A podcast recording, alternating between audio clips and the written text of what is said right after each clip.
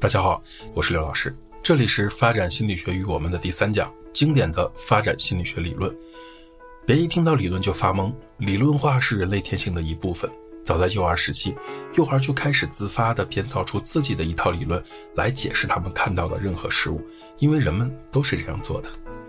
发展理论是对发展的一般原理的系统陈述，它以一个条理清楚的框架帮助人们理解，随着人逐渐的长大，他们是怎么变化以及为什么变化的。发展理论试图使我们的观察更有意义，构建一个从婴儿走过儿童期或成年期的人类旅途的故事。一个理论把各种事实与观察同模式与解释联系在一起。把生活的细节编织成了一个有意义的整体，这和盖房子的过程有些相似。如果一个人有一堆木材、钉子或其他材料，但是没有计划和工人，那堆木头就不会变成一座房子。而且，不是每座房子都长得一样。在人的心中有自己关于房子的理论，这一理论让我们对房子有几层、有几间卧室、有几个大门等产生了偏好。同样。对人的发展的观察和实证的研究，也是一堆毛坯材料。只有理论才能把这些材料组织起来。一个理论有可能是正确的，也有可能是错误的，可能是好的，也可能是不好的。理想的情况是，理论具有鼓动性且具有实用性，能引发假设和探索性研究。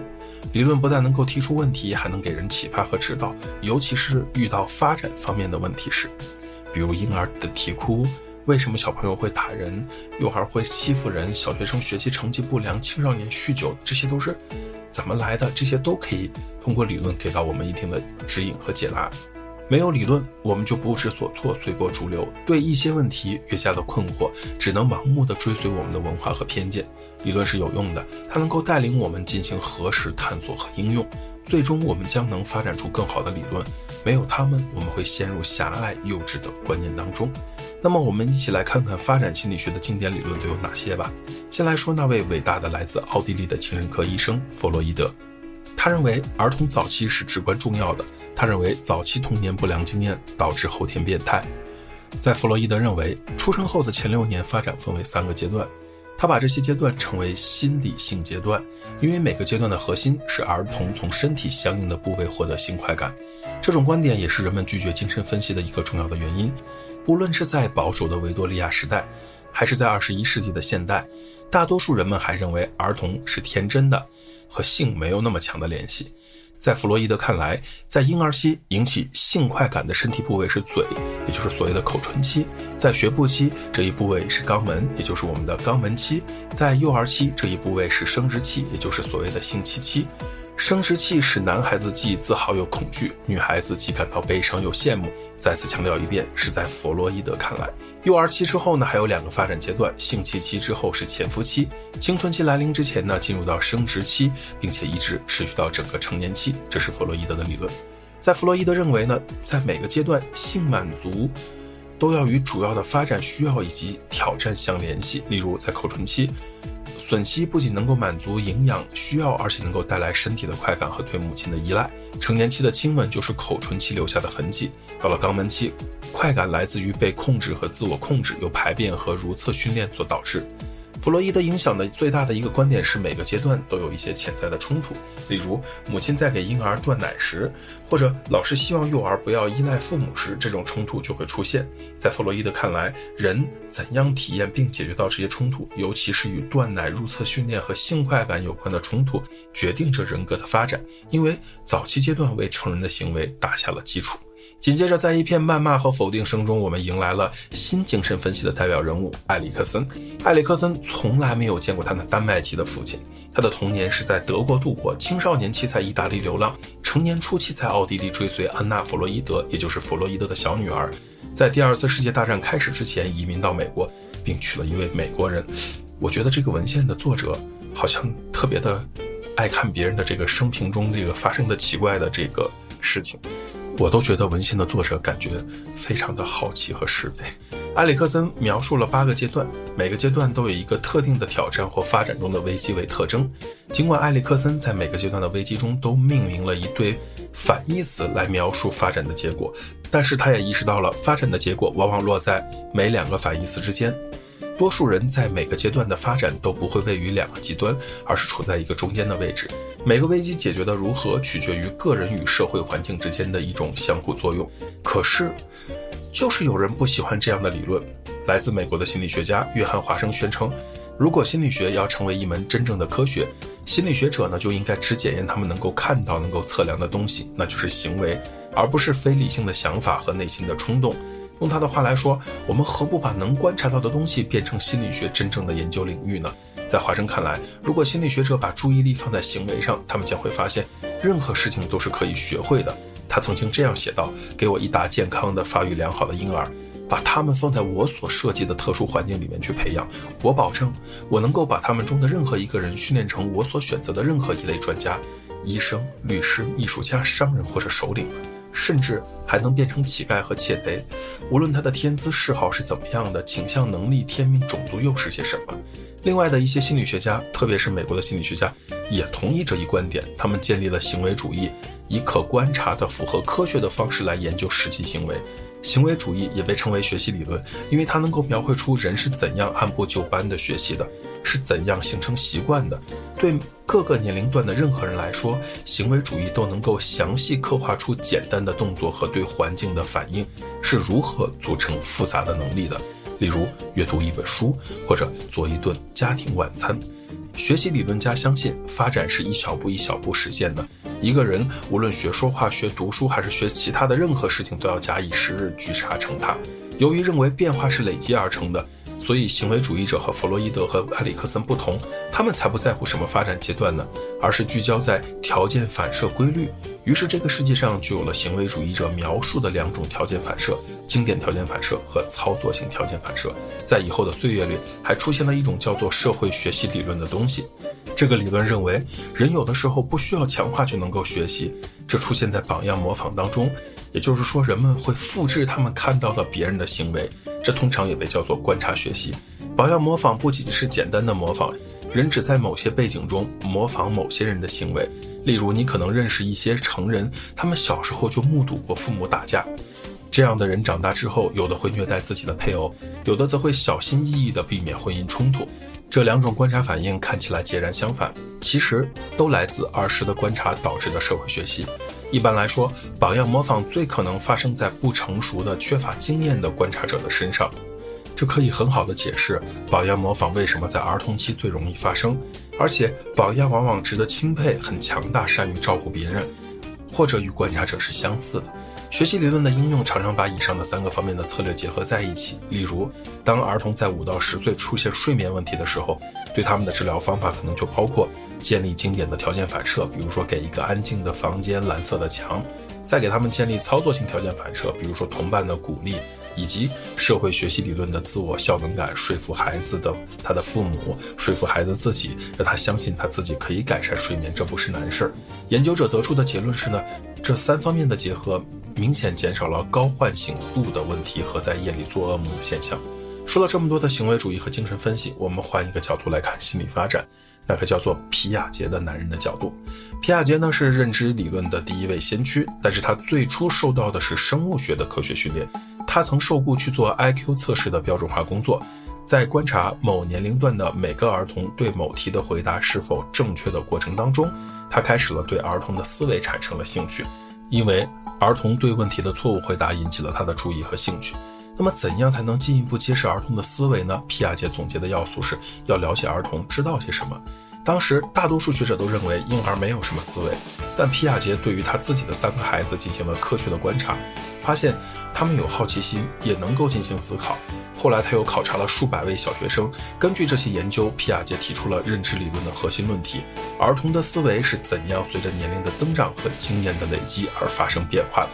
他们的思维过程怎样影响着他们的观点和行动？根据认知理论呢，要理解人的行为，就必须理解人的思维。皮亚杰提出，认知发展包括四个与年龄相应的阶段：感觉运动阶段、前运算阶段、具体运算阶段和形式运算阶段。每个阶段呢，都能够形成相应的认知过程。例如，婴儿会凭借感觉进行思考；儿童期尚不具备的抽象逻辑，到了青春期就可能会出现了。在皮亚杰眼中，智力进步靠的是人在每个年龄阶段寻求认知平衡的一种心理平衡状态。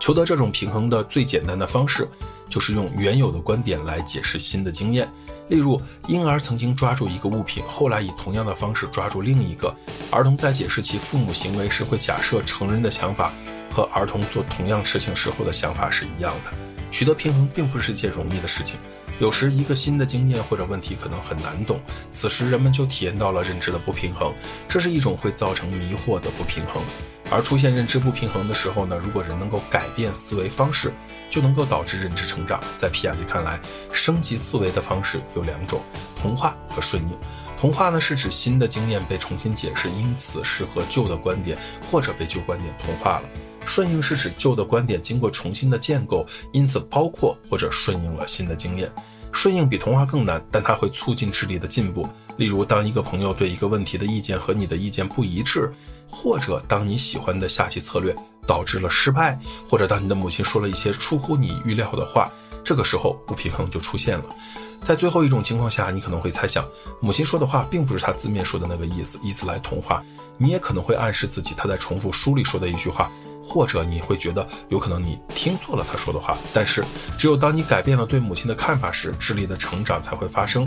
以顺应一种新的扩展的观点，在理想的情况下，当两个人意见不一致，或者一个人对另外一个人说的话感到惊讶的时候，也能够相互适应。例如，父母可以修正他们关于儿童及其观点的概念，以顺应新的认识。如果能展开一次开诚布公讨论，孩子也可能会做到顺应。认知发展是一个积极的过程，依赖于相互冲突的具有挑战性的概念。皮亚杰因为发现了人的思维和知觉影响其发展而受到赞赏，但是很多人认为皮亚杰的理论还不够充分。神经科学、跨文化研究和对认知的逐步的了解揭示了皮亚杰理论的局限性。信息加工理论这个受到计算机功能启发而产生的理论认为什么呢？他认为人的心理在很多方面和一台复杂的计算机相似。对信息加工的研究者来说，认知是由五种感官获得的感觉输入开始的。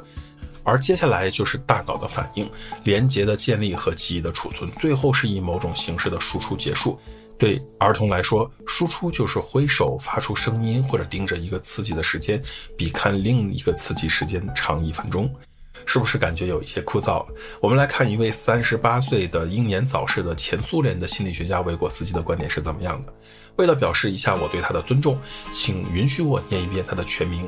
列夫·维果斯基这位心理学家现在被公认为是卓越的思想家，他的教育思想和对发展的研究是革命性的。他是与弗洛伊德、斯金纳、巴甫洛夫和皮亚杰同时代的伟大的杰出的心理学家，但是在生前并没有达到那种高度。毕竟，活在斯大林时期的维果斯基没有充分的机会被西方的心理学界了解和认可。